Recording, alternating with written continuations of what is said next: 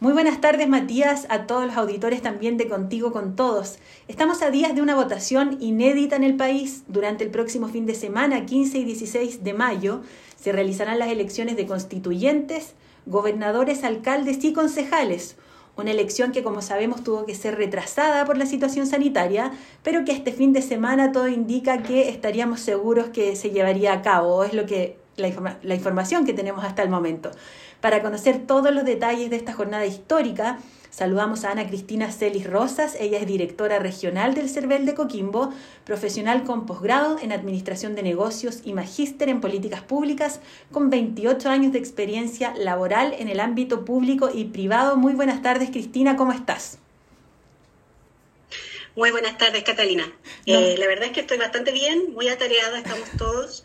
Así nos imaginamos. Eh, con hartas ganas de, de poder eh, tener una, una elección como la que tuvimos en el plebiscito pasado, ojalá con harta concurrencia, con, con las medidas sanitarias obviamente, para que nos cuidemos todos y hacer un llamado a que las personas eh, se acerquen a los locales de votación, ojalá eh, cuidándose mucho con su mascarilla, ojalá que lleven su lápiz, su cédula de identidad, eh, que sea expedito, va a ser largo, hay que tener paciencia.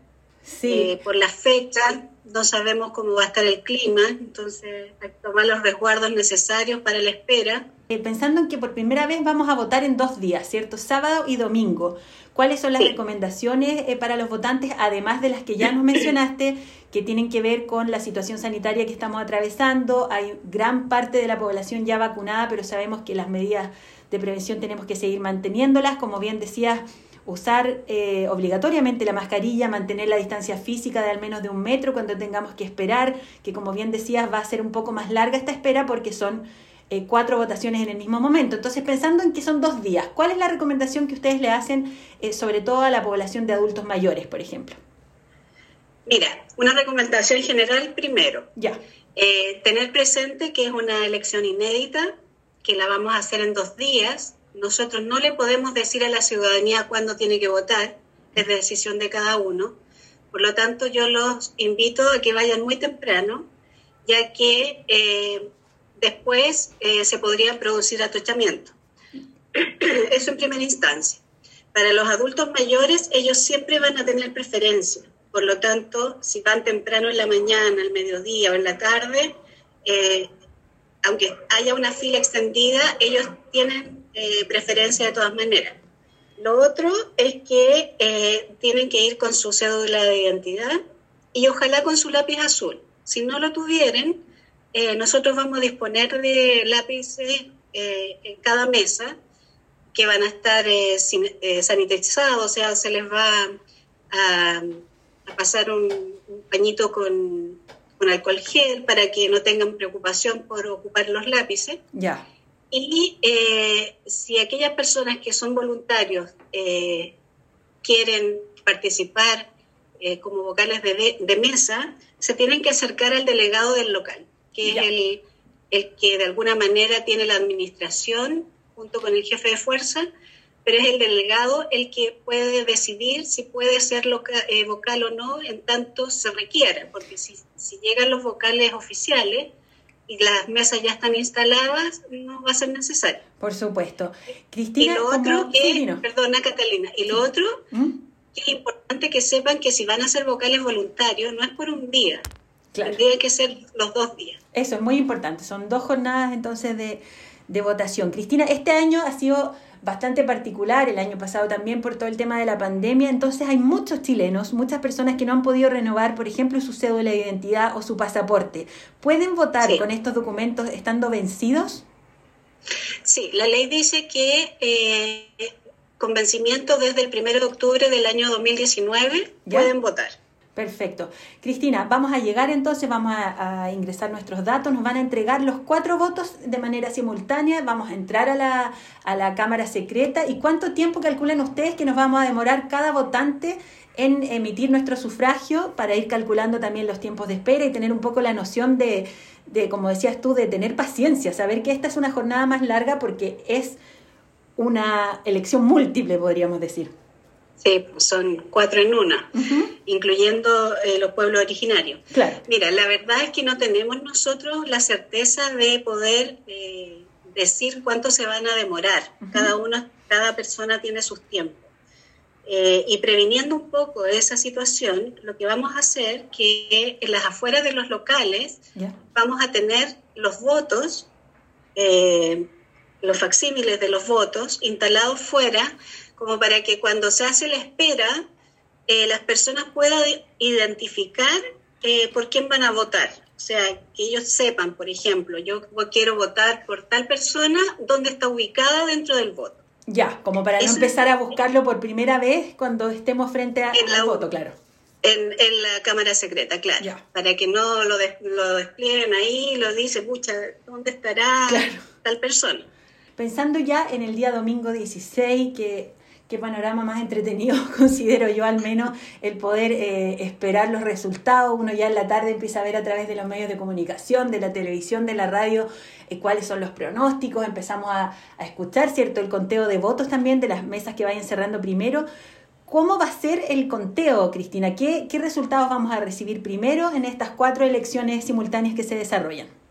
Sí, bueno, ya, ya lo hemos dicho antes, va a ser un proceso largo, son cuatro elecciones en una, eh, no va a ser con la misma celeridad que se ha hecho, por ejemplo, el plebiscito, que eran solo dos cédulas, y tuvimos resultados muy, muy temprano. Sí, en eso nos caracterizamos eh, bastante el el servicio electoral chileno se saben muy rápido las elecciones, cuando los resultados, cuando uno ve afuera, de repente se saben al otro día, incluso varios días después, y acá es, bastante inmediato.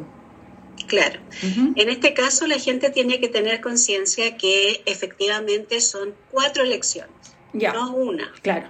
Y, y, en eso quiero ser reiterativa, porque estamos acostumbrados a tener los resultados rápidos. Sí pero esa rapidez se va a dar en la medida que el escrutinio eh, se vaya dando con fluidez. Primero se va a escrutar a los convencionales constituyentes. Ya. Terminado eso, cada mesa va a escrutar a los gobernadores regionales. Perfecto. Y posterior a eso, alcaldes y finalmente a concejales. Ese es el orden de escrutinio. Perfecto. Convencionales primero, constituyentes, luego gobernadores, alcaldes y concejales. Exactamente. Ya, entonces ese va a ser el orden en que vamos a ir sabiendo también eh, cómo, cómo, es que van, van resultando, ¿cierto? Esto, esta votación en todo el país. Sí. Ahora que yo ah, creo yo que hay algo interesante de poder comentarte es, dado que el, va a ser en dos días, y que yo creo que a la ciudadanía de alguna manera también le interesa saber, es cómo va a ser el resguardo porque no va a haber escrutinio el día sábado. Claro, no se van, a, ir esos votos? el día sábado. Se van a, resguardar.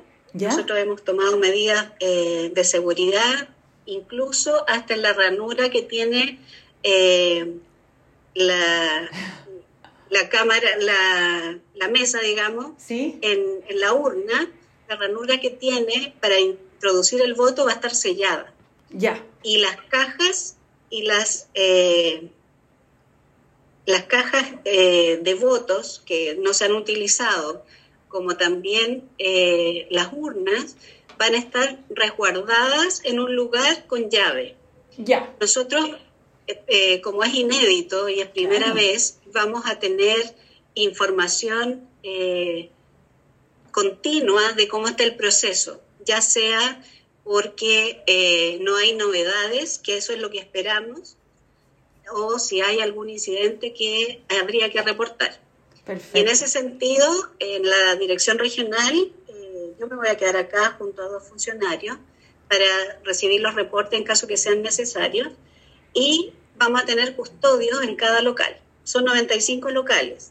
Por lo tanto, vamos a tener custodios de eh, personal, personal de enlace del servicio electoral y también custodios que son asesores de los delegados. ¿Qué significa custodio?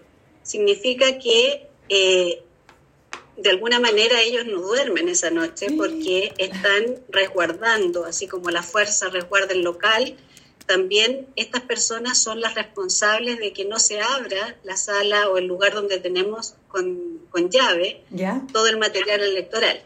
Y eso para dar confianza, tranquilidad y transparencia al momento de reabrir nuevamente eh, la instalación de mesas con la continuidad de los, de los votos.